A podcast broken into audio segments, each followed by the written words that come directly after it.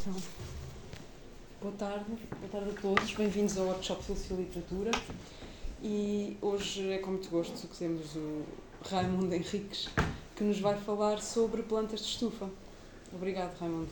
Muito obrigado, Inês. Obrigado por estarem presentes. Muito obrigado pelo convite. É, é para mim um gosto enorme uh, estar aqui no workshop, pelas razões que sabem alguns.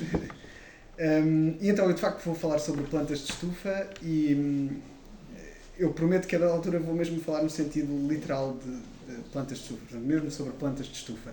Mas não me tornei uh, biólogo do dia para a noite e, portanto, o contexto vai ser um contexto uh, um bocadinho. um contexto particular, nomeadamente uh, isto que aqui vem. Isto é o fim de uma página e o início da página seguinte de um caderno de apontamentos de Ludwig Wittgenstein.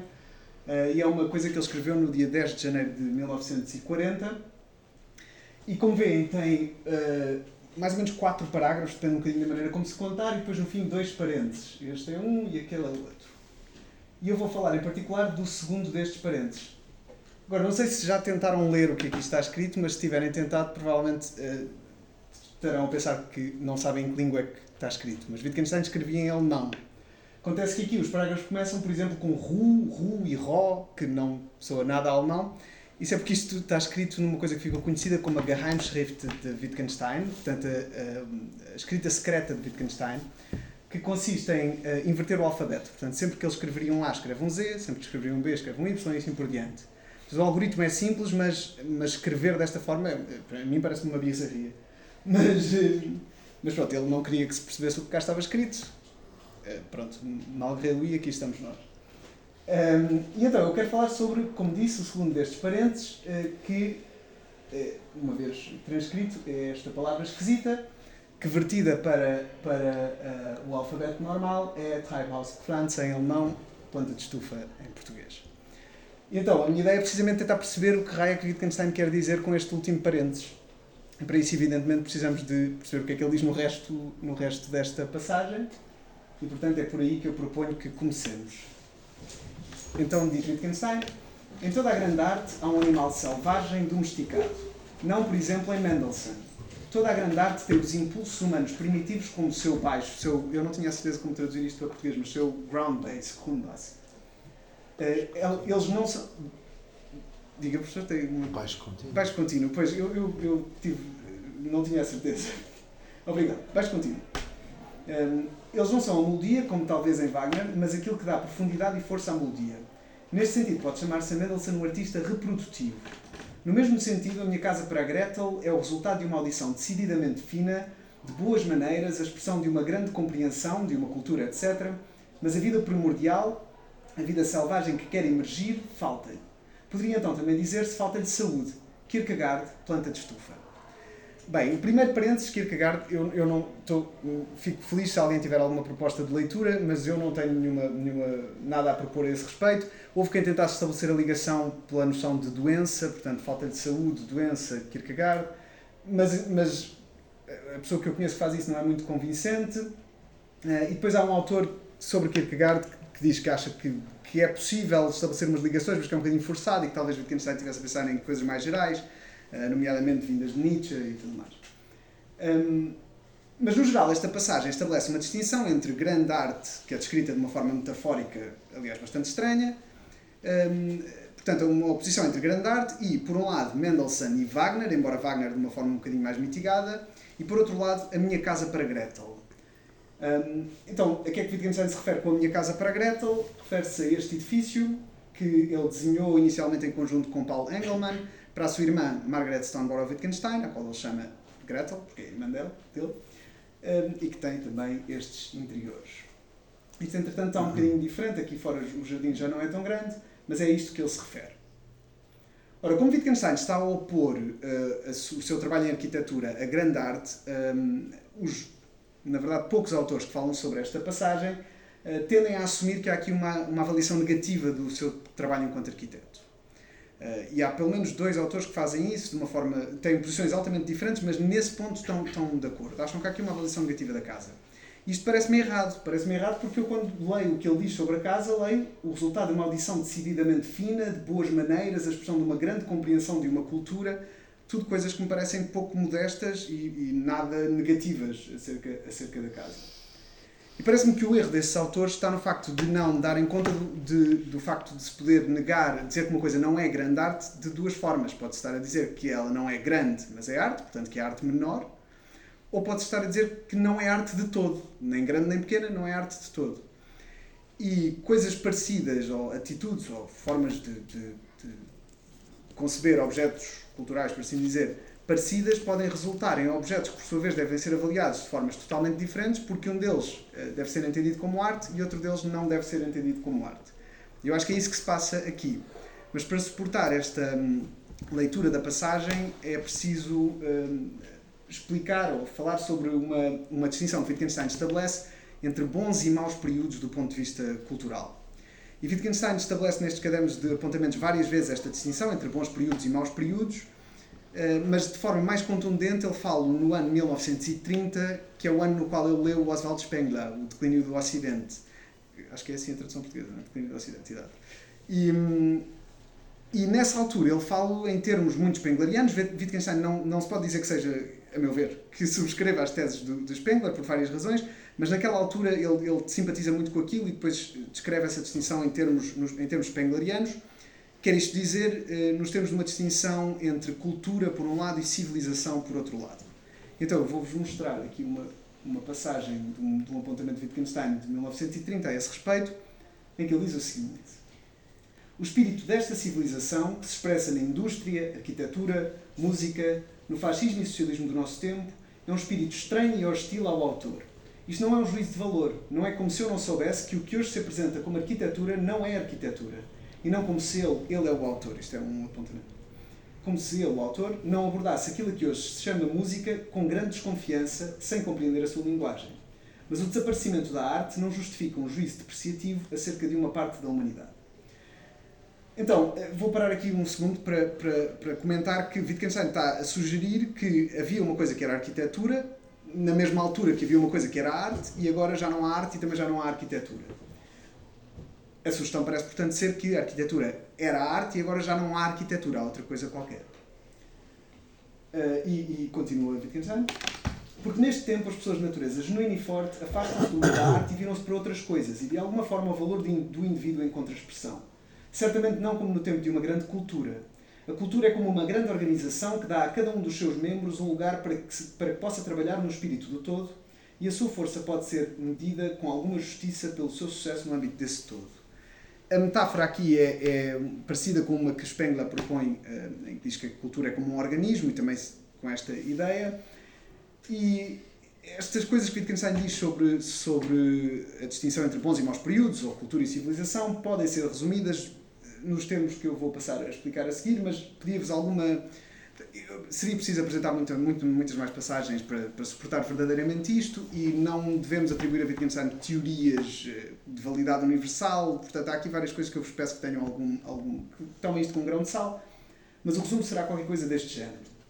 Então, num bom período, hum, há um propósito que é comum a uma comunidade, um propósito que une os elementos de uma comunidade. Não quer dizer que toda a gente participe nas, nas atividades associadas a esse propósito, mas uma grande maioria, sim. Podemos pensar, uh, este é um exemplo do próprio Wittgenstein, e depois há um autor que, que utiliza para, para falar precisamente disto, numa comunidade que se une em torno da apreciação de música. No, no contexto desta comunidade, há um conjunto de ações individuais que têm, o seu, têm um certo sentido que lhes é atribuído pelo facto de, de serem, estarem enquadradas neste propósito comum que une a comunidade em causa.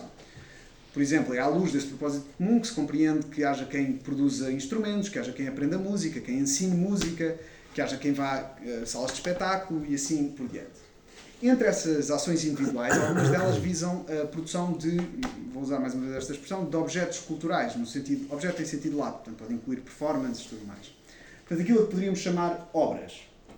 E estas obras ganham também um sentido, precisamente pelo facto de resultarem de ações que têm um sentido que lhes é conferido por participarem nesta espécie de propósito comum, estas obras elas próprias ganham um sentido que está acima do, do, da mera ação individual que as produz. Um sentido que de alguma forma é adquirido pelo facto de elas, portanto, elas, deixem-me reformular, ganham um significado pelo facto de estarem a ser produzidas no âmbito desta coisa comum a uma determinada uh, comunidade. E nesse sentido, podemos pensar que estas obras que são produzidas desta forma expressam esse propósito que é comum à comunidade. Expressam aqui tem de ser entendido de forma bastante caridosa, mas a ideia é que são como que eh, objetificações, como que, que formas de tornar concreto um propósito que é, que é comum uma, a uma comunidade eh, e, portanto, captam de alguma forma esse, esse propósito. Propósito esse que, mais uma vez, está acima da vida dos indivíduos. É comum à vida de vários indivíduos e pode permanecer mesmo quando nenhum dos indivíduos que está vivo naquele momento já estiver vivo. Portanto, que, que permanece no tempo. E é nesta medida que, ou pelo menos nesta medida, estes objetos podem ser chamados obras de arte. Há aqui qualquer coisa, um eco, de, de, de a meu ver, da teoria do Tolstói sobre, sobre arte, no sentido em que há qualquer coisa, a ideia é que a arte tem qualquer coisa de universal, sempre. Ou a verdadeira arte tem sempre qualquer coisa de universal. Hum, bom, um período mau é o oposto, portanto, é um período no qual não há um propósito comum a uma comunidade, há só ações individuais. E estas ações individuais, entre elas, algumas delas visam a produção do mesmo tipo, aparentemente, de objetos culturais, aquilo que poderíamos chamar obras, mas agora já não há nada que essas obras possam expressar que esteja acima da vida dos indivíduos, no sentido em que possa ser comum à vida de vários, de vários indivíduos. Portanto, no máximo, essas obras vão expressar as próprias preferências daqueles indivíduos que as produzem, os, os, os seus interesses, os seus gostos, etc. E nessa medida elas não, não, não têm uma longevidade maior do que aqueles indivíduos e também por essa medida, também nessa medida não podem ser consideradas obras, obras de arte. Deixem-me tentar esclarecer isto através precisamente do exemplo da arquitetura. Numa sociedade ou numa comunidade eh, que tem o propósito de apreciar música, uma das coisas, uma das ações individuais que ganham um sentido especial no âmbito desse propósito é o desenho de edifícios que servem para apreciar música, tais como salas de espetáculo, óperas eh, por aí E esse indivíduo, eh, esse indivíduo, esse edifício, disparado, eh, esse edifício, de alguma forma, vai ser uma espécie de objetificação com uma longevidade muito grande no tempo daquele propósito, porque aquele edifício só pode ser verdadeiramente compreendido à luz desse tal propósito que, que existia e que talvez continue a existir. E nesse sentido, pode-se pensar que esse edifício uh, imortaliza aquele, aquele propósito. E já estou com isto a parafrasear Wittgenstein, quando nos diz o seguinte: a arquitetura glorifica algo porque perdura, ela glorifica o seu propósito. A arquitetura imortaliza e glorifica algo. Por isso não pode haver arquitetura onde não há nada para imortalizar e glorificar. Portanto, se houver um tal propósito que, é, que está acima, por assim dizer, das vidas dos indivíduos, que é comum a várias vidas, há uma coisa que é digna de ser imortalizada e glorificada, no sentido em que é digna de ser dada uma forma que resiste no tempo, nomeadamente um edifício que é, é uma forma de imortalizar, perdura no tempo, um, e é uma forma de glorificar porque as dimensões de um edifício uh, são bastante maiores do que as de, um, de uma pessoa. E não pode haver arquitetura onde não há nada para imortalizar e glorificar, precisamente porque, se não houver um tal propósito digno de imortalização, ao tentar imortalizar alguma coisa através da arquitetura, o arquiteto vai só estar a, imortalizar-se a si próprio, as suas preferências, os seus gostos, a dar uma forma uh, glorificada e, e imortal é uma coisa que, por definição, não é, não é imortal. Em princípio também não, é, não pode ser glorificada, que é a vida do indivíduo. Pelo contrário, não é? é mortal. Portanto, o arquiteto que tente fazer isso vai eh, estar a, a fazer um statement, como aliás o professor uma vez falamos sobre isto. Uh, vai estar simplesmente a fazer um, um statement, a tentar afirmar-se de alguma forma. Então o que é que pode haver num período em que não há nada digno de imortalização e glorificação? Eu vou, agora vou mostrar duas passagens, desculpem fazer isto assim, mas não as vou mesmo ler. Um, mas aquilo que, que, pode haver nesse período são edifícios funcionais. Não deixa de ser necessário construir edifícios num período em que não há nada digno de imortalização e, e glorificação. E o Wittgenstein alerta-nos para o facto da palavra arquiteto, na segunda destas últimas, na última destas passagens, e por extensão arquitetura, na verdade, significar coisas diferentes dependendo do período. Se o período for bom, significa uma coisa, se o período for mau, significa outra coisa. E eu vou agora, desculpem passar, mas vou então resumir eh, o que é, qual é, que é esta, então esta distinção. É num período bom, a palavra arquitetura designa a atividade que conduz à produção de edifícios que são obras de arte, em virtude destas coisas das quais estivemos a falar. Portanto, podemos chamar a isto arquitetura genuína. Num período mau, designa a, a, atividade que conduz à produção de edifícios funcionais e isto também se chama arquitetura, mas já não é, já não é exatamente, exatamente no mesmo sentido. Ora bem, a descrição que Wittgenstein faz do período em que ele vive, enquanto civilização, é a descrição de um período mau. E ele, de facto, considerava que vivia num período mau, do ponto de vista cultural. Portanto, se assim é, não faria sentido que Wittgenstein tentasse desenhar um edifício que fosse uma obra de arte, que tentasse fazer arquitetura genuína, uma vez que ele estaria a incorrer numa, numa contradição prática. Um, só faria sentido que ele tentasse desenhar um edifício funcional. Mas para desenhar um edifício funcional é preciso, sobretudo, perceber bem a função que aquele edifício, ou para desenhar bem um edifício funcional, perceber a função que aquele edifício vai, vai desempenhar. E no caso, aquele edifício é uma casa para Margaret Stoneborough Wittgenstein. E isto parece pouco, mas, mas está aqui muita coisa envolvida, porque Margaret queria uma coisa bastante peculiar. Ela queria um palácio vienense, tal como aqueles nos quais ela tinha vivido, nomeadamente ela tinha vivido num palácio do Fischer von Erlach, que era um arquiteto barroco vienense, um, com algumas características particulares, que tinham a ver com outros sítios nos quais ela também tinha vivido. Mas ela não queria uma mera, uma mera cópia historicista dos palácios vienenses do Barroco, como se fazia noutras partes da cidade de Viena por aquela altura, e que ela, aliás, não achava muita graça aquilo. Ela gostava de arte do seu tempo, de design do seu tempo, e queria uma coisa do seu tempo. E, portanto, o desafio que estava a ser colocado era o de desenhar um palácio vienense que fizesse sentido no, no século XX. E, à luz disto, eu queria mostrar-vos mais uma passagem em que Wittgenstein descreve o que ele faz enquanto arquiteto. Pode-se como que replicar um estilo antigo numa nova língua, repeti-lo, por assim dizer, de uma maneira que esteja de acordo com o nosso tempo. Dessa forma, é-se apenas reprodutivo. Eu fiz isto no meu trabalho de construção. Não se trata, porém, de dar uma nova aparadela a um estilo antigo. Não se tomam as formas antigas e se as corrigem para corresponder ao novo gosto. Pelo contrário, está-se mesmo a falar, talvez inconscientemente, a língua antiga. Mas fala-se de uma forma que pertence ao novo mundo mas nem por isso necessariamente a seu gosto. Esta é um bocado esquisita, mas ele escreve duas vezes aba e eu tentei captar isso, mas fica um bocadinho tosco.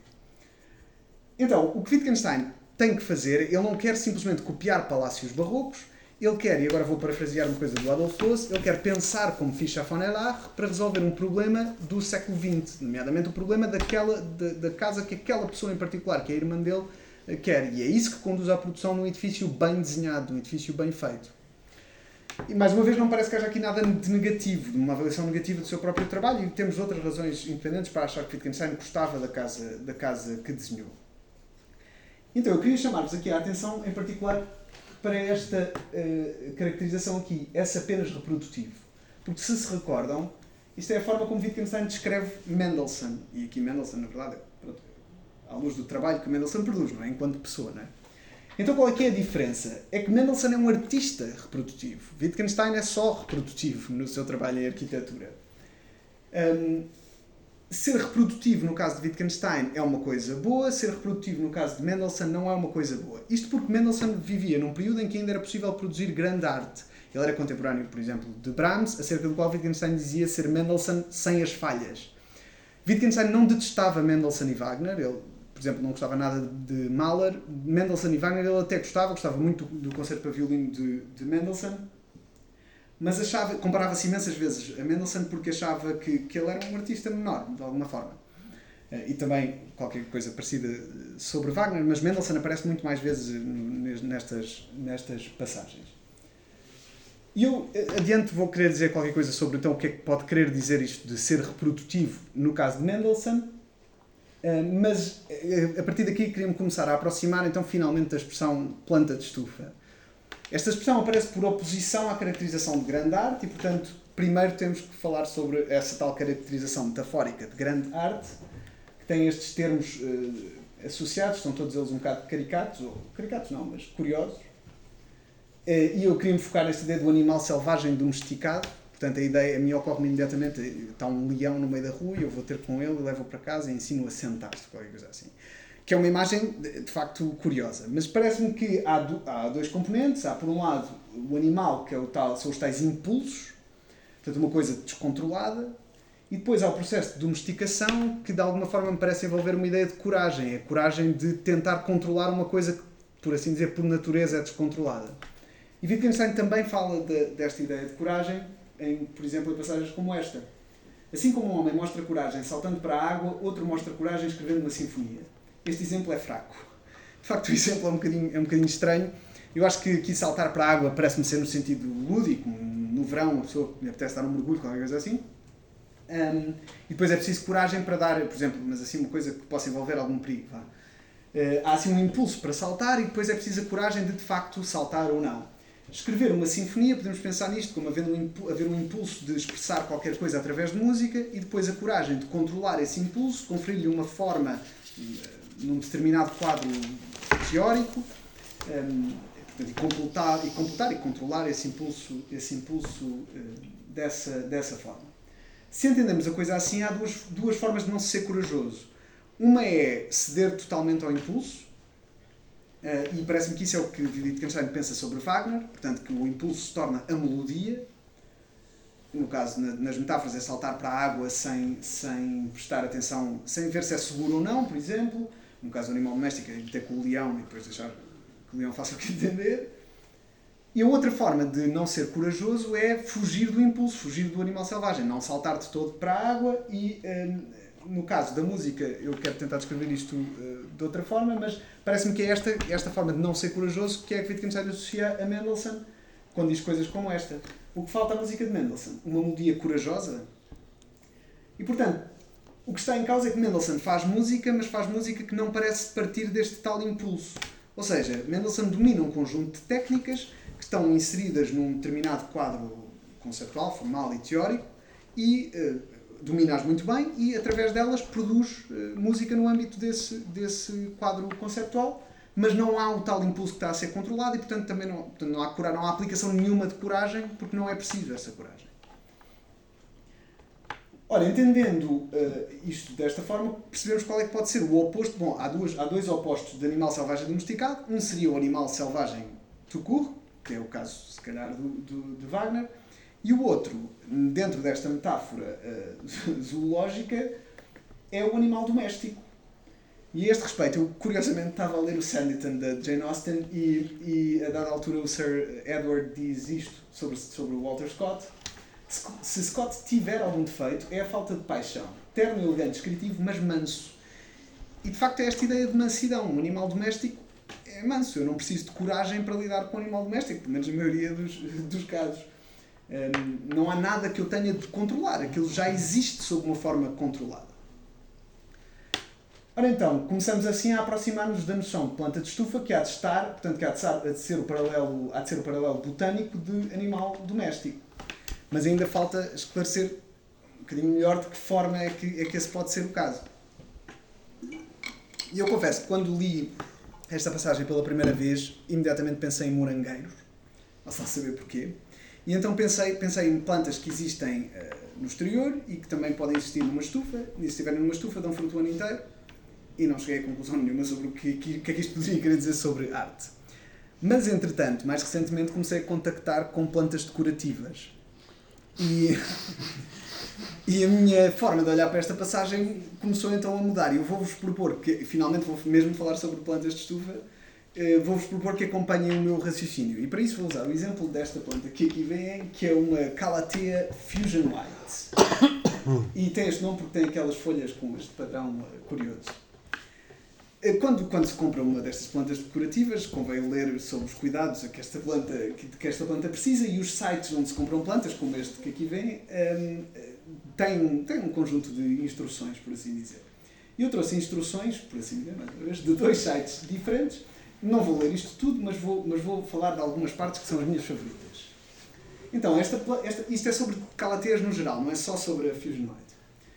Estas plantas precisam de luz abundante, mas indireta, e, e, até luz filtrada, que é um conceito que a mim começou por me surpreender bastante. E toleram alguma sombra. No que toca à temperatura, devem estar entre os 18 e os 24 graus centígrados, mas não devem nunca baixar dos 15. Eu tenho boas razões para achar que a Fusion Light pode, pode estar até 12 graus centígrados. A rega. A rega é a minha parte favorita, porque normalmente as pessoas matam plantas porque não as regam, não as regam o suficiente. Mas esse não é o caso aqui. É que o solo deve estar úmido, mas não encharcado. E a pergunta seguinte é como é que eu sei se vou encharcar o solo no momento de regar a planta? E um dos sites diz-nos como é que podemos saber isso. É que devemos deixar secar os dois primeiros centímetros de substrato, que é eh, nova língua para a terra, eh, entre regas. Eh, que por sua vez também é engraçado, porque como é que nós sabemos o que é que são dois centímetros? Vou medir 2 centímetros de, de terra para. Bom. E depois, a minha parte verdadeiramente favorita é a que se segue sobre, sobre que água utilizar. É porque se julgam que podem ir à torneira, encher um recipiente com água e pôr água na planta, estão muito enganados. A planta precisa de água com baixo teor de minerais, ou pelo menos baixo em cloretos e alumínios. Uh, e o outro site sugere-nos utilizar água destilada e sem carbonato de cálcio, evidentemente, que seria pôr carbonato de cálcio numa planta. Eu não faço ideia se aquilo é uma descrição de, da água destilada ou se é um comentário sobre a água destilada. Eu não sei se a água destilada tem carbonato de cálcio ou não e não julgava que precisava de o saber para ter uma planta. E ambas depois sugerem como dica manter a umidade uh, elevada uh, e uma delas até sugere limpar o pó à planta. Ora bem, perante estas, estas instruções, eu, eu dei por mim a pensar como é que é possível que centenas de milhões de anos de evolução tenham redundado nisto, uma coisa com este, com este grau de fragilidade. Como é que isto chegou até nós? Então, foi aí que me informaram que eh, esta planta não chegou até nós. Esta planta foi inventada no ano de 2007, no caso da, da Fusion White. Começou a ser comercializada em 2013 e foi patenteada, como podem ver aqui. Isto é a patente, tem de facto quatro páginas. Uh, no ano de 2015 e até inclui aquela fotografia. E é por, por, ter visto esta patente que eu sei que a Fusion White pode, pode, aguenta até, até os 12 graus uh, centígrados. Portanto, trata-se de, de um, o termo para designar este tipo de plantas é um cultivar, uma cultivar, uma cultivated variety. Que é uma coisa na qual eu nunca tinha pensado muito, mas de facto está por todo o lado. São, são variedades de plantas que só existem na medida em que são cultivadas. E eu creio que o conceito também um, inclui plantas que já possam ter existido sob uma forma, por assim dizer, natural, ou silvestre, ou selvagem, e que agora só existem de forma cultivada, e de certeza que inclui plantas que são o resultado de, do, do cruzamento em estufa laboratório de, de, de, várias espécies, até só por ter um conjunto de características diferentes das, das espécies mãe e que, e, que, e que fazem daquela planta única. Pronto, e esse é o caso aqui da Fusion White, que foi criada desta forma, e de outras escalateas também foram criadas desta forma. Ora, chegando a esta conclusão, uh, eu, eu pensei, bom, então o Wittgenstein provavelmente estava a pensar nisto, já havia coisas destas na, naquela altura. O Wittgenstein provavelmente estava a pensar em, nas plantas de estufa no sentido de cultivares, portanto, plantas que são produzidas um, já num contexto altamente controlado de uma, de uma estufa. E começamos então a perceber melhor de que forma é que isto se pode associar à noção de animal doméstico por oposição à de animal selvagem domesticado. Mas falta um elemento crucial neste quadro que é o canto superior direito, portanto, o que é que é o oposto de planta de estufa na metáfora uh, uh, botânica. E felizmente Wittgenstein também nos dá, dá a resposta para isso. Há várias passagens em que ele, ele fala nestes termos, mais uma vez opondo isto a, a Mendelssohn, e eu só, só vou ler uma, mas, mas podemos ver as outras depois quiserem. Então diz Wittgenstein nesta passagem: Mendelssohn é como uma pessoa que só está alegre quando tudo está alegre de qualquer forma, ou bem quando tudo está bem à sua volta. E não verdadeiramente como uma árvore que se mantém firme tal como está, independentemente do que possa acontecer à sua volta. Eu próprio também sou parecido e tendo a ser assim. Portanto, a ideia então é opor planta de estufa a árvore neste sentido de um, de um, também uma coisa, uma planta, mas que, ao contrário da planta de estufa, aguenta enormes alterações do contexto. Aquela planta tem que estar entre os 18 e os 24 graus, uma árvore, pelo menos algumas delas, claro, aguenta temperaturas negativas. Numa das outras passagens em que ele opõe Mendelssohn à noção de árvore, fala de árvore como hum, tendo umas a ideia é ele está a opor Mendelssohn a uma atitude trágica e utilizar a imagem da árvore para falar dessa atitude e tem a ver com eh, a árvore aguentar um, circunstâncias muito, muito agrestes, lá está, e não dobrar, simplesmente partir quando as circunstâncias vão, por assim dizer, longe demais. Isto é exatamente o oposto da planta de estufa, em que assim que eu uso água com, já me esqueci um carbonato de cálcio, a planta começa a, a, lentamente a dobrar, lentamente a, a morrer. E portanto, a noção em causa está oposta, portanto, opõe-se a noção de planta de estufa, uma, um, que depende de contextos altamente favoráveis, à noção de árvore que eh, resiste a alterações drásticas de contexto. E desta forma, conseguimos perceber o que é que há então em comum entre os dois níveis eh, nestas duas metáforas diferentes. É que no de cima temos uma ideia de resistência. O animal selvagem existe independentemente de mim, e mesmo quando eu domestico, ele continua, ele adapta-se àquele contexto e continua a existir e a árvore, com a árvore a mesma coisa. Em princípio não vou levar uma para casa, mas, mas a árvore aguenta enormes alterações de contexto. No nível de baixo temos uma fragilidade enorme. O animal doméstico eh, tá, depende daqueles contexto, daquele contexto ideal. Eu tenho a certeza que a minha gata não aguentava muito mais do que 48 horas fora de casa. E a planta de estufa é a mesma coisa. Assim que eu mudo o contexto ligeiramente, ela começa, começa a morrer. São altamente dependentes de um contexto que lhes seja, que lhes seja favorável. Ora, como é que isto tudo se relaciona com arte, com grande arte, por um lado, e por outro lado, com arte menor e eh, não arte? Portanto, há estes dois níveis: grande arte, por um lado, e por outro lado, não arte e, e arte menor. Ora, no que diz respeito à grande arte, parece-me que a sugestão é que uh, a grande arte é aquela que resiste à passagem do tempo, porque os contextos forçosamente mudam à medida que o tempo, que o tempo avança. E, portanto, parece-me que a sugestão é essa, que a grande arte é aquela que cujo sentido se mantém à medida que o tempo vai passando e à medida que os contextos vão alterando drasticamente. O valor se mantém uh, relativamente claro ou relativamente óbvio, mesmo à medida que o tempo vai passando. Ora, isto opõe-se à arte menor precisamente porque esta está muito mais dependente do, do, do contexto. E para, esse, para, para perceber porque é que eu digo isto, eu queria então falar da noção de um artista reprodutivo.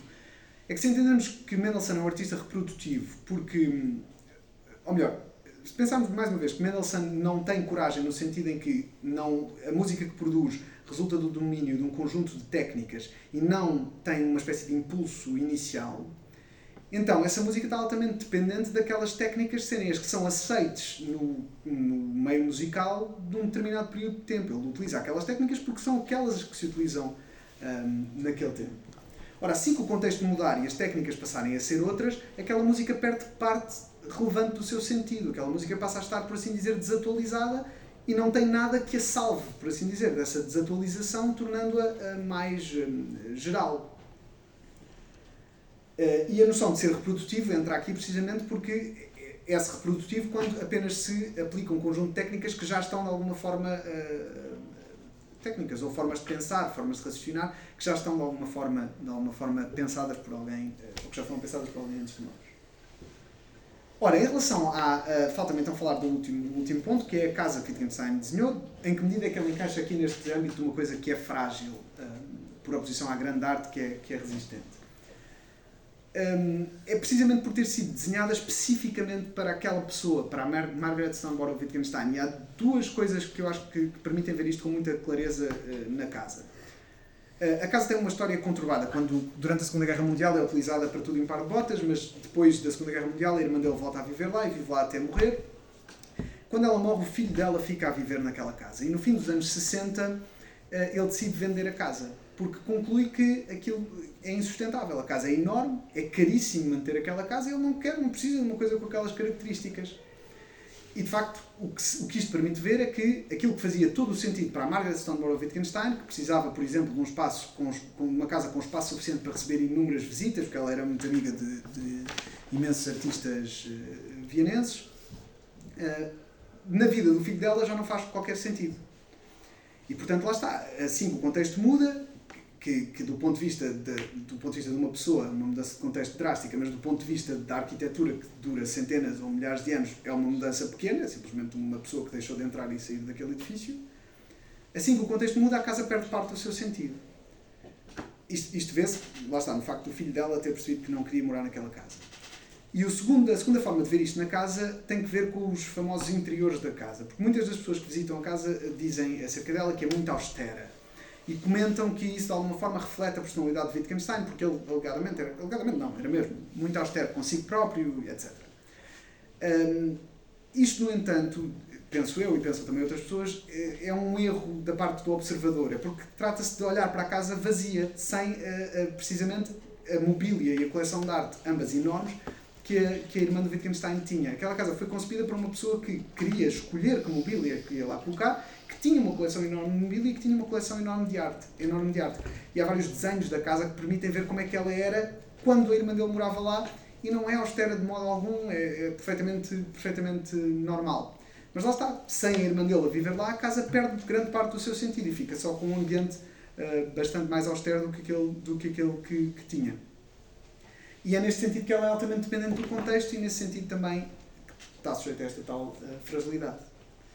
Uh, e pronto, eu com isto concluí aquilo que eu queria dizer. Resta-me agradecer-vos pela vossa atenção aqui com esta é ilustração. É, é, que, lá está, comparada com uma árvore, é muito pequenina. Obrigado. Obrigado. Pronto, e abrimos a perguntas e discussão. Posso só fazer-lhe uma pergunta? Tenho uma pequena dúvida de natureza quase filológica ou filológica, hum, que é aquele também refere-se Qual, qual também? uh, o também na última frase. Eu próprio também sou parecido e tendo a ser assim. Deixa-me ver aqui. Parecido com a árvore ou com Mendelssohn? Com Mendelssohn. Ah, Quer dizer, seria esquisito que não fosse, porque Sim. há uma série de outras passagens em que é nesse- nesses termos, mas eu Mas posso não ver aqui. Então, se há tantas passagens, Uhum. esta como aquela primeira, em que ele se compara com Mendelssohn, a diferença entre ser um artista reprodutivo ou ser só reprodutivo é assim tão grande? Quer dizer, eu acho que num certo sentido não é, ou seja, do ponto de vista da descrição da, da, daquilo que eles fazem, enquanto um músico e o outro arquiteto, parece-me que, que eh, não, é, não é tão grande quanto isso, porque eles de facto fazem coisas parecidas, no sentido em que Mendelssohn aplica um conjunto de, de, de técnicas, Wittgenstein aplica uma forma de pensar, no caso do, do Fischer von Erlach, por exemplo. Mas do ponto de vista da avaliação do objeto resultante dessas atividades, parece-me que a diferença é, é relevante no sentido em que Mendelssohn poderia ter feito melhor, Wittgenstein não poderia ter feito melhor. Uh, ou seja, a avaliação negativa no caso de Wittgenstein diz respeito ao período no qual ele vivia. Wittgenstein não podia ter feito pior porque teve o azar de nascer numa altura em que já não é possível fazer melhor. É, é, Estou a, estou a parafrasear aquilo que julgo ser a, a forma ele olhar para a coisa. Mendelssohn é, um, do ponto de vista de Wittgenstein, é um facto de que havia quem fizesse melhor do que ele. Então, outra pergunta. Quando ele se descreve como reprodutivo, está sempre só a falar da arquitetura da casa, daquela casa? Uh, não, isso é um ponto de facto, de facto importante. Aliás, ele descreve-se como reprodutivo, por acaso era bom encontrar agora essa, essa passagem, com algum esforço talvez a encontre, mas numa das, da, numa das coisas mais conhecidas que, que aparece aqui no, no Culture and Value, que é, que é um, um é um conjunto de passagens destas dos cadernos nos quais Wittgenstein fala sobre arquitetura e, e sobre cultura, música, arquitetura, arte, etc. Numa das mais conhecidas, ele descreve um conjunto, ele enumera um conjunto de pessoas que são as pessoas que, o, que, ele, que ele pensa que o influenciaram. E nessa passagem ele diz que o seu pensamento é só reprodutivo. Então ele é o Mendelssohn da filosofia. Uh, bom, eu, quer dizer, num certo sentido, quer dizer, Pois, num certo sentido, é, é, ou seja, é isso que ele pensa no, no, sentido em que ele, ele julga que não inventou nada, que se limitou a pegar numa série de outras coisas que outras pessoas tinham pensado e, e pensar nesses termos. Uh, mas a verdade é que também eu acho que, ou seja, eu não gosto muito de usar esta, esta, esta estratégia para interpretar as, as passagens um bocadinho mais inconvenientes, mas a verdade é que ele tinha esta atitude um bocado autodepreciativa e eu acho que com, com conta, peso e medida, e medida faz sentido ler as coisas um bocadinho nesses termos. Um, mas sim, ele, no fundo ele descreve-se como o Mendelssohn da, da, da, filosofia. Está errado, no entanto, essa descrição dele. Eu ia fazer uma pergunta do mesmo, ia fazer uma pergunta exatamente no mesmo sentido, porque ao início a distinção entre arte e não arte, eu não percebo exatamente onde é que cabe ali a arte e não arte, porque nos termos daquele nos termos do texto que mostraste, não me parece haver grande espaço para essa. Qual, ou seja, o que é que há entre a árvore e a flor de estufa? Não, não, a arte menor também é a flor, também, também é a flor, é flor de estufa. estufa. Ou seja, a ideia, quer dizer, eu, eu acho que há duas formas de entender, dizer que uma coisa não é arte, não é grande arte, no sentido em que depende de onde é que eu ponho, de onde é que eu ponho a negação. Ou seja, é uma ambiguidade de âmbito, no fundo. Uhum. Ou seja, dizer que uma coisa não é grande arte pode ser lido destas duas formas, parece-me. Ambas são ser flor de estufa, ou a única coisa, ou seja, ser flor de estufa, estão a ver que disparate. Ser, ser planta de estufa, ou produzir planta de estufa, ou o que seja. Mas não quer dizer que devam ser avaliadas da mesma forma. Mas, ou seja, é, é, de facto é o mesmo tipo de atitude, o mesmo tipo de forma de trabalhar, por assim dizer.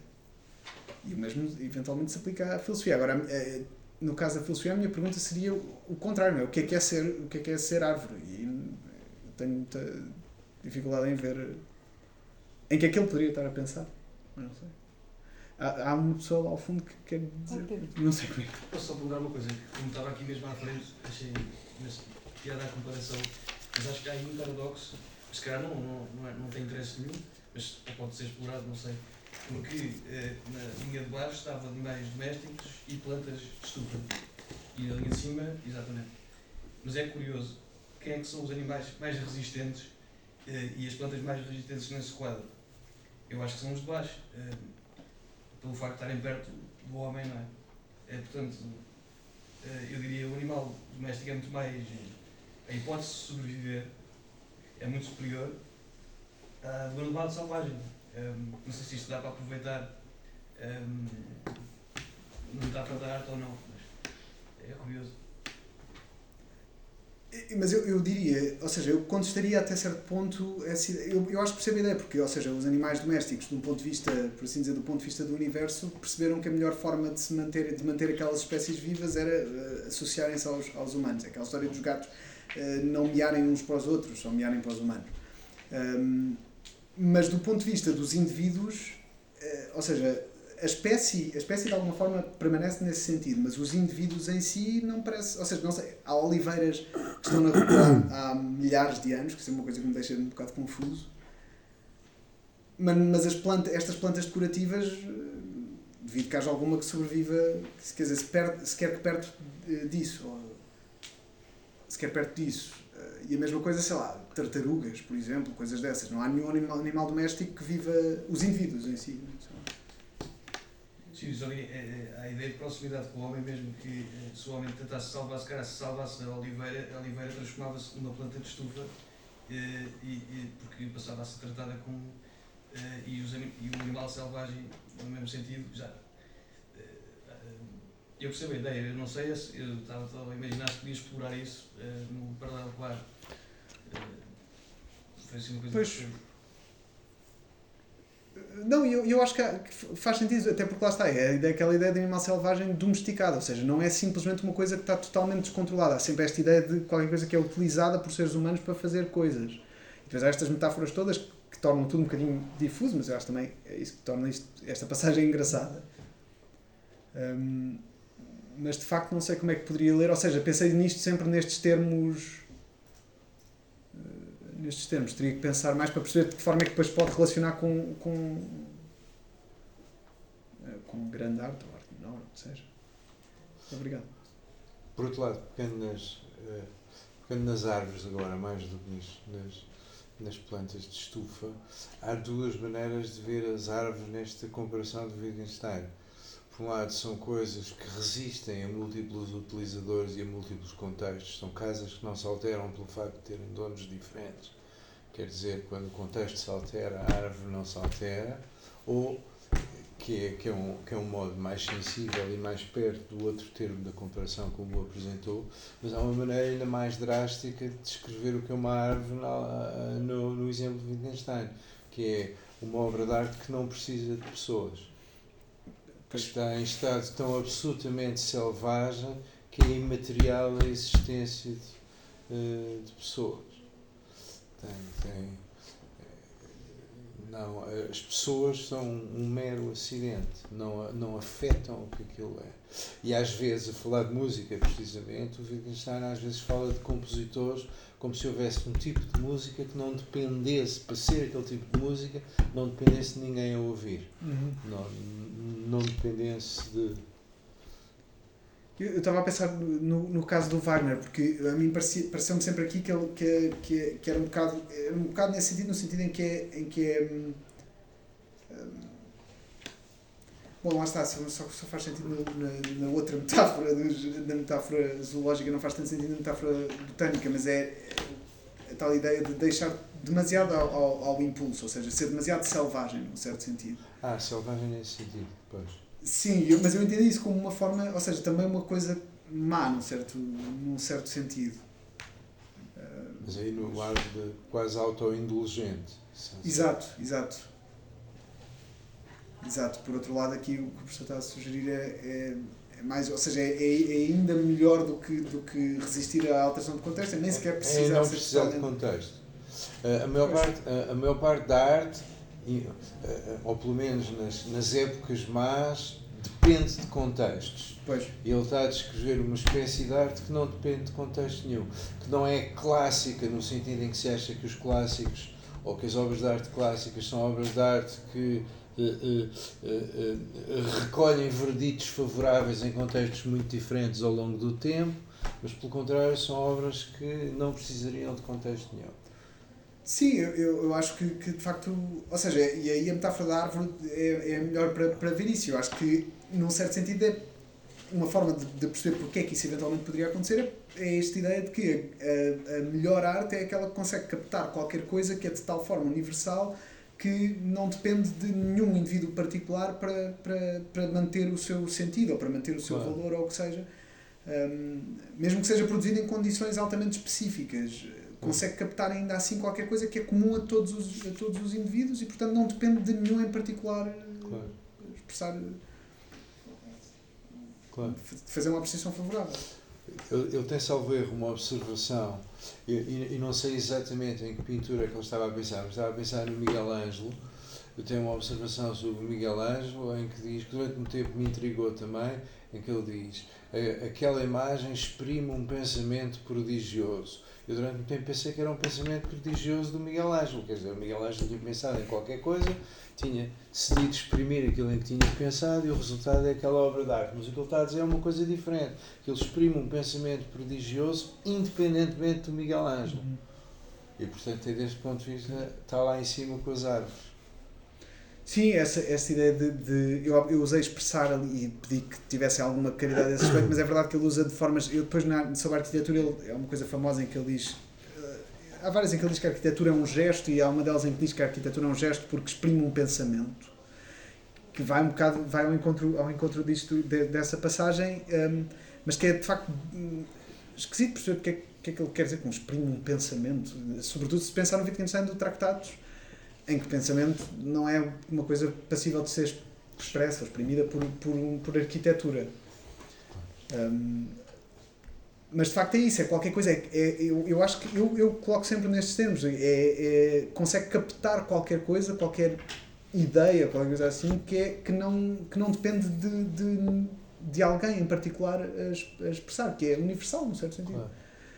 Achei muita dificuldade em perceber o que é que pode querer dizer ser universal, mas, mas isso é Tá, mas então, então, eh, eh, mas então consegue-se perceber um, um, paradoxo nestas, nestas duas eh, comparações, que é um paradoxo interessante, porque parece à primeira vista que a oposição entre a árvore e planta de estufa, eh, eh, para, para simplificar, é uma oposição entre coisas completamente naturais e coisas artificiais Uhum. híbridos, coisas criadas.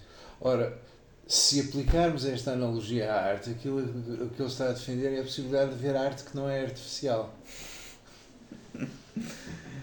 Pois, é, e por acaso é um caso, é um caso curioso, porque é, meio que sugere aquela ideia eh, de, do, do artista enquanto eh, uma pessoa que descobre qualquer coisa, uma coisa que já, lá- já lá está quase uma ideia, por assim dizer, platónica, mas bem, este, este então, mas por assim dizer platónica, dá, portanto o artista descobre uma coisa, não cria, não cria nada.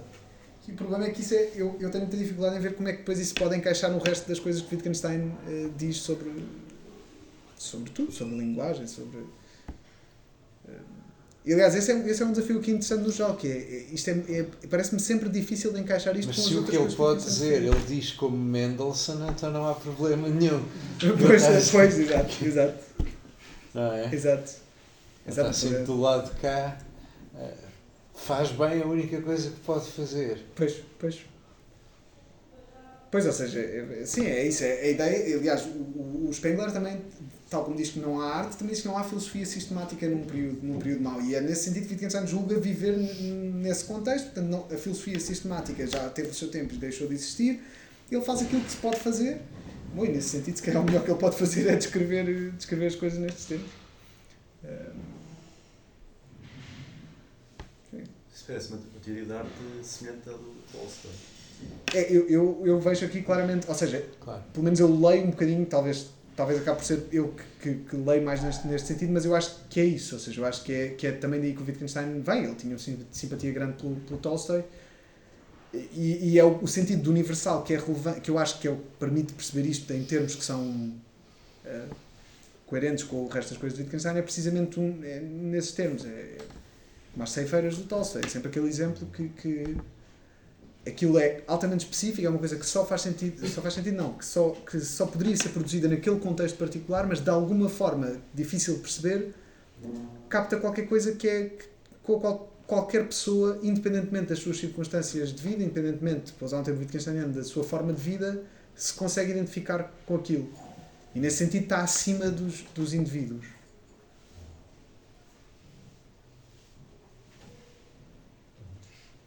Não sei, mas falar de coisas que são transversais a formas de vida em Wittgenstein é um bocado perigoso. Eu sinto-me sempre aqui um bocadinho reticente.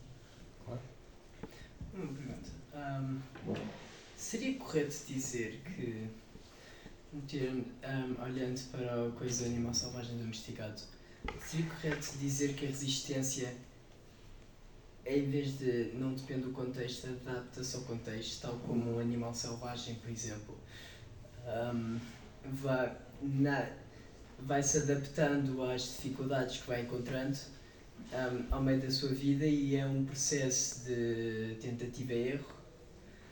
Um, logo vai-se adaptando ao contexto, daí a sua resistência. E daí também estar a haver uma espécie de conexão com a domesticação, em que o animal sabe quais são as suas capacidades, sabe qual é o máximo que pode esforçar ou o máximo das suas habilidades e controla-se para não um, cobiçar mais do que pode comer, eh, digamos, como metáfora. Sim, esse é um ponto, é um ponto interessante e eu, eu acho que, de alguma forma, a razão pela qual eu, eu, ponho, neste, eu ponho a coisa nestes termos é porque, do outro lado, do lado, do, do lado botânico, é mais difícil. Ou seja, porque a descrição que Wittgenstein faz da árvore parece ter mais que ver com uma espécie de resistência, de indiferença em relação aos contextos, mas é verdade que a do animal faz, parece fazer mais sentido uma ideia de, de adaptabilidade. O animal selvagem adapta-se a contextos enquanto não está domesticado e depois de ser domesticado, o que ele faz é adaptar-se àquele contexto também e portanto a noção de, de adaptabilidade é mais é, parece fazer, fazer uh, todo o sentido. No caso, eu acho que quer dizer, ou seja, pelo menos alguma grande arte, para pôr coisa nos termos mais fracos, para, para ser compatível com outras coisas que estávamos a discutir há, há bocado, pelo menos alguma grande arte pode ser vista nesse sentido, no sentido adapta-se aos contextos à medida que eles vão variando, no sentido em que um, o significado, o valor daquela arte se, se torna evidente mesmo nos contextos mais, mais diversos. Ou seja, quer dizer, pronto, aqui obviamente continua a ser uma forma metafórica de falar, porque a obra em si não, não faz nada, mas, mas uh, deixa-se apreciar pelo seu valor em momentos, em momentos diferentes e não, e não, e não depende de, de um contexto particular. Um, e portanto a ideia seria que num período um bocado pior do ponto de vista cultural, a obra, por assim dizer, não se mostra tanto quanto se mostraria, no sentido de algum animal domesticado não vai tentar comer o próprio dono porque sabe que em princípio isso é um, percebe que aquilo é capaz de não correr muito bem. Sim, é, sim, no fundo isto traduzir-se em termos um bocadinho mais terra a terra como uh, as pessoas de um período mau não são capazes de perceber o verdadeiro valor de certas obras, as pessoas de um período bom são capazes de perceber o verdadeiro valor dessa obra, mas, mas o valor dela continua lá em ambos os casos. Eu acho que, acho que faria sentido, não é? Assim. Ou, ou, ou, ou, pode, ou pode dizer isso de outra maneira, como ocorreu agora a propósito da sua última frase, que é uma maneira quase heideggeriana, salvo seja, que é dizer as pessoas num período mau sentem a necessidade de cuidar da arte, as pessoas num período bom limitam-se a deixar a arte estar. Sim. em estado selvagem. Sim, sim, sim. E, portanto, as nossas, as no, a maneira como se exprime a, a nossa afeição por uma obra de arte indica se estamos num período mau ou num período bom. Sim, exato, exato. Num, num, período, num período mau a arte está em perigo, de, num certo sentido tem que ser cuidada porque, porque não, Claro. tem as, não tem os. eh, Porque aquele contexto não lhe é favorável. Ela resiste, mas aquele contexto não deixa de, de Claro. não ser favorável. Claro. Sim. Eu acho que isto tudo é uma coisa que eu, que, eu, que eu me importa mesmo dizer a este respeito, é que isto deve ser tudo, ou seja, eu descrevo isto de uma forma um bocado sistemática, mas lá está, isto é, Wittgenstein opusia claramente a ideia de que há aqui uma teoria da arte universalmente válida e tudo mais, quer dizer, são tudo coisas com as quais ele não simpatizava nada, aliás, é o que ele detesta em Spengler, é precisamente a tentativa de estabelecer uma, uma teoria metafísica universal que explica a evolução da humanidade e os períodos de decadência e tudo mais.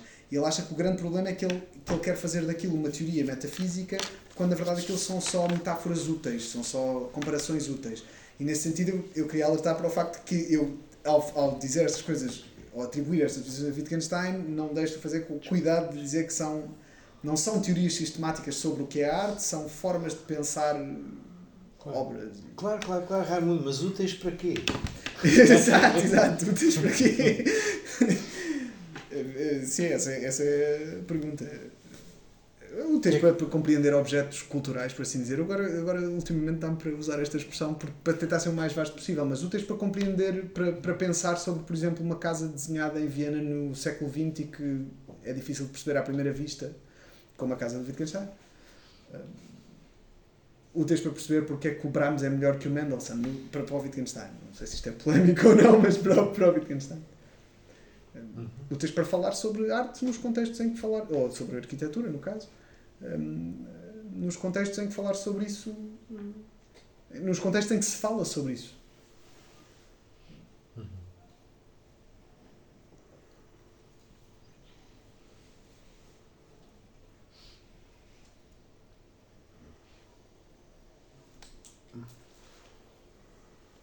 E, no entanto, eh, podemos ver aquela primeira descrição do Mendelssohn, que eu acho que, que é um bocadinho sarcástica, mas da- das boas maneiras. Ah, sim. Eu, eu- eu não compro completamente a teoria benévola da passagem sobre as boas maneiras.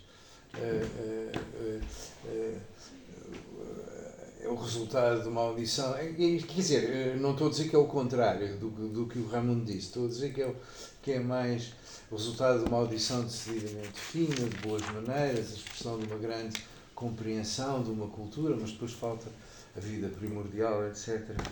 Ah, ah, etc, etc.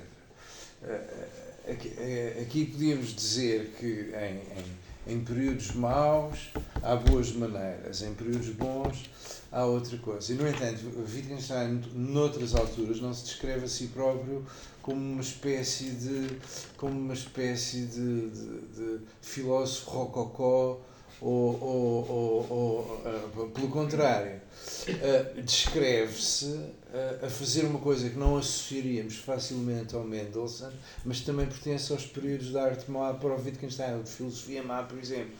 Aquele, aquele fragmento conhecido em que ele diz, ou, é, ou, é uma nota, ou é uma coisa do diário em que ele diz a única coisa que eu faço é destruir, é destruir, é destruir. E este é destruir, é destruir, é destruir, faz parte do problema. Ah, Faz parte do eh, problema. Quer dizer, faz parte do diagnóstico dos tempos maus. Bem, em tempos maus, os filósofos são destrutivos. Uh, sim. uh, sim, deixe-me tentar, talvez. Ou seja, começaria por responder uh, de alguma forma dizendo qual é é a minha leitura destas, desta caracterização, de forma um bocadinho mais, mais ou seja, precisa. Eu, eu acho que o que ele está a dizer é sobre, sobre a audição decididamente fina, é a ideia de que. Aqui a ideia é sempre que ele está a servir a, a irmã. Que está a- e que esse é o papel do arquiteto, pelo menos nos períodos maus. Que a produção do edifício, o desenho do edifício, não resulta de um impulso que vem individual, um impulso da, da pessoa, resulta de uma necessidade de servir outras pessoas. A decisão, a, a- a audição decididamente fina é esta ideia de, de hum, eh, ouvir, perceber bem o que é que a irmã quer, boas maneiras, porque precisamente se eu sei que a irmã quer aquilo, não vou dar-lhe outra coisa diferente. E a expressão de uma compreensão de uma cultura é, é, eh, da tal tradição vienense que ele está a seguir, porque é isso que a irmã quer, quer um palácio vienense. Hum, no caso da, da filosofia e dessa atitude destrutiva da filosofia, parece-me que. Ou seja, eu acho que há, de alguma forma. um- bem, não sei se é bem por aqui, deixa-me só pensar um bocadinho. Eu acho que, acho que no caso da, de- da necessidade de ser destrutivo em períodos maus é porque nesses períodos ainda há pessoas que. que, que quer dizer, não, não ainda há pessoas, é, há uma tentativa de, de dizer coisas pretendendo que elas tenham uma validade universal, nomeadamente a filosofia é precisamente isso que, que tenta fazer sistematicamente.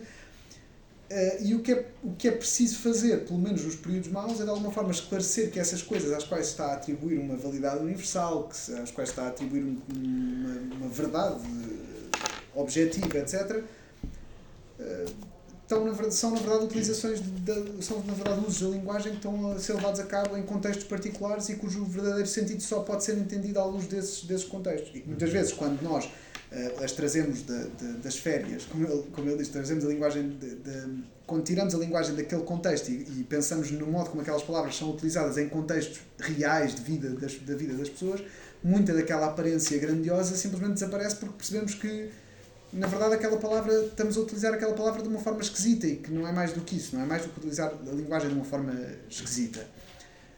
E esta forma de ser destrutivo já não é, já não tem que ver com, com esta ideia de estar a, fazer uma coisa para os outros simplesmente, mas, mas permanece dessa ideia Exato. qualquer coisa, que é, que é, que é no fundo uma, uma tentativa de ajudar os outros a perceber qualquer coisa, a perceber, nomeadamente nesse caso, que estão a cometer erros Exatamente. de forma sistemática. É, é, é, é, é, é metáfora que me ocorre, mas não, não, não, não levo muito a sério. É parasítica em relação às expectativas acerca de outras pessoas. A ideia de que eu estou a eu, eu não estou simplesmente a destruir, estou a destruir para benefício de terceiros. E, Exato. portanto, desse ponto de vista, eh, eh, não faz muita diferença se eu estou a construir uma casa à vontade do freguês ou se eu estou a destruir aquilo que não vale a pena existir eh, eh, para explicar ao freguês que aquelas coisas não. Exato, e, e desse ponto de vista parece-me que esse tipo de, ou seja, essa atitude corresponde àquela que está por detrás das, das não do, do trabalho dele enquanto arquiteto, mas das, das observações que ele faz sobre arquitetura. Portanto, aquelas em que ele diz, por exemplo, uma destas que eu não li, mas que é, de, a meu ver, das mais importantes, o, o grande arquiteto num mau período, eh, e é o exemplo dele, Van der Nude, eh, tem uma tarefa totalmente diferente da de um grande arquiteto num bom período. E depois, depois é uma observação sobre a palavra arquiteto. Mas, portanto, ah não, não é, ah, que disparate, não era esta, era, era outra, eu estava a pensar noutra, que é uma na qual diz que, que a diferença entre um bom e um mau arquiteto é que o bom arquiteto, o mau arquiteto cede a todas as tentações, o bom arquiteto resiste-as. Eu, se quiserem, posso, posso encontrá-la. Ah, mas, portanto, é esta ideia de, de o, ser, o mau arquiteto ser aquele que cede às tentações, pura e simplesmente. Ou seja, ao, ao dizer isto, ele está, no fundo, a prescrever uma forma de se fazer arquitetura. E eu acho que ele está a fazer, prescrever uma forma de se fazer arquitetura, em particular em, em, períodos, em períodos maus. Mas ele aí, neste sentido, está a destruir, está a dizer arquitetos não se limitem a ceder às- aos primeiros impulsos, porque na verdade aquilo que vão estar a fazer é impor uma série de preferências vossas no- nos utilizadores do edifício que estão a desenhar. O que devem fazer é resistir a essa tentação de, de expressar a vossa individualidade através da arquitetura e devem, pelo contrário, ter boas maneiras, ouvir o que as pessoas que vão utilizar o edifício querem e fazer o edifício eh, para essas pessoas e não para vocês próprios. Ou seja, este tipo de recomendação, este tipo de observação, está, esse, está ao mesmo nível de destruir, destruir, destruir. Hum, e portanto, eu acho que aí a diferença é sobre. hum, ou seja, a diferença é. Lá está, há dois níveis. Há um nível que é uma espécie de recomendação, que é o nível no qual ele, até certo ponto, pelo menos, faz filosofia ou metafilosofia. E depois há um outro nível que é o nível de- do trabalho dele enquanto arquiteto, que corresponde a. que no caso de, de- o paralelo no âmbito da filosofia da linguagem é ter cuidado quando se utiliza a linguagem e não cair na tentação de propor teorias eh, universais, um bocadinho da forma como eu estou aqui, eh, aqui eh, recorrentemente na tentação de fazer, propor uma espécie de teoria da arte e tudo mais. Portanto, é, é- ou seja, são dois níveis, no fundo, um nível. Um- um, um, sim, são dois níveis de, de, por um lado, utilização da linguagem e, desenho- e- e prática da arquitetura, por outro lado, observações acerca da utilização da linguagem e observações acerca da prática da arquitetura. Portanto, uma espécie de segundo grau. E, portanto, parece-me ser tudo compatível isto para dizer, isso. Claro, é o que me parece muito bem. É como se, como se dissesse a um arquiteto num período mau, deixe de lado para isso e não faça catedrais, faça aquilo que lhe pagam. Exato. Eu acho que é outra, é importante também é isso, perceber aqui um bocado, eh, seria relevante ter em mente um bocadinho o contexto particular no qual, no qual ele está a fazer estas coisas e, e, e a que é que ele se opõe. Eu acho que aí o Adolfo Flores é crucial para, para, para perceber isso, que opõe-se ao, ao, por um lado ao historicismo, por outro lado ao, ao, ao Jugendstil, um, portanto ao equivalente austríaco no caso da Art Nouveau, um, que tem precisamente uma pretensão que é o oposto, que é, sei lá, como se lê no edifício da, da Secession, uh, uh, agora escapa-me por acaso a frase, uh, como é que é? Cada... cada tempo a sua arte, a cada. Como é que é? É. Agora escapa-me a cada tempo a sua São arte, a cada frases. arte a sua liberdade. Não, Sim, como é que é? É. Bom, se alguém se recordar, mas pronto, ou seja, mas a ideia de que estavam a criar o estilo da modernidade, o estilo do século XX. E o Loz, por exemplo, e eu acho que muito mais em linha com o Wittgenstein, propõe uma coisa do género, não, não, o estilo do século XX é, deixem lá de tentar criar um estilo e façam simplesmente, limitem-se a servir as pessoas para as quais estão a desenhar. E, e isso é o estilo do século XX porque resulta de uma prática reiterada ao longo de uma série de anos sobre como fazer edifícios. Seria um bocadinho, um bocadinho mais. Era preciso dizer mais umas coisas, mas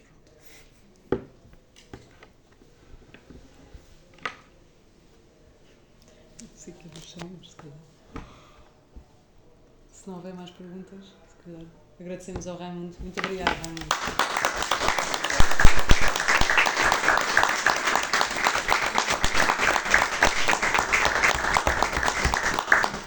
Muito obrigado.